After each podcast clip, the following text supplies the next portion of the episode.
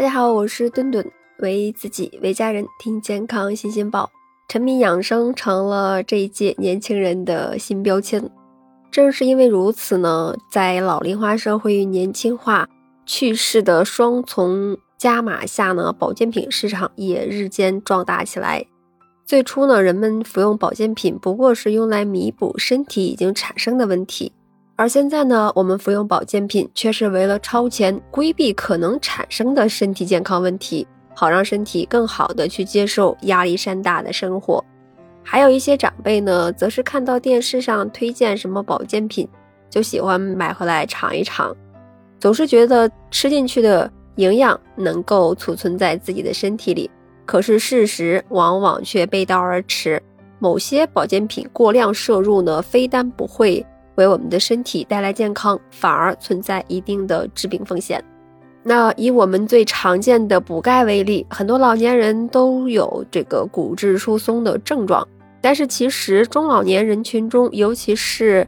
呃女性，在绝经以后所出现的一些钙吸收障碍以及骨骼脱钙的一个现象，更多的是与这个内分泌环境改变等一些因素相关的。单纯的。补钙呢，并不能解决根本问题。那过多补钙反而会诱发动脉粥样硬化等一些疾病。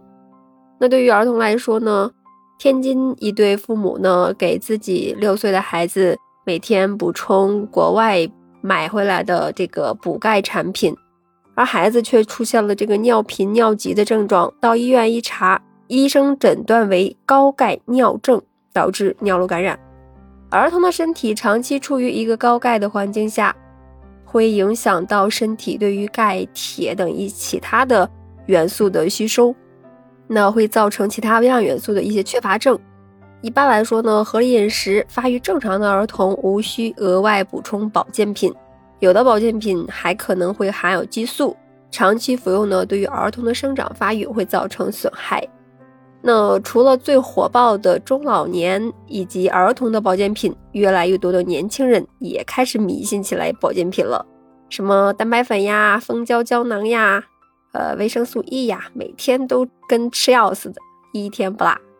我更愿意称这部分年轻人有保健品依赖症。那他们通常会因为生活工作压力比较大，那有着腰酸背痛、疲劳乏力等一些症状。觉得来几片维生素 E 就可以缓解这些症状了。那维 E 呢？每天的补充量，成年人仅仅是十四毫克，那安全剂量上限就是每天六百毫克。如果超出了安全剂量呢，就会改变身体自身分泌代谢的情况，会引发我们机体免疫功能的下降，那也会出现一些头晕、恶心等一些维生素中毒的症状。那保健品对于年轻人最严重的危害，也是在于保健品的依赖症。如果完全依赖保健品，就会忽略健康饮食、规律作息、合理运动这些生活习惯对于健康的重要性。